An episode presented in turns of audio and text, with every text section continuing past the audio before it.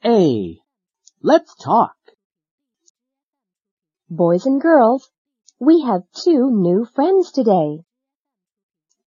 Hi, I'm Amy. I'm from the UK. Hi, I'm Zhang Peng. I'm from Shandong. Welcome!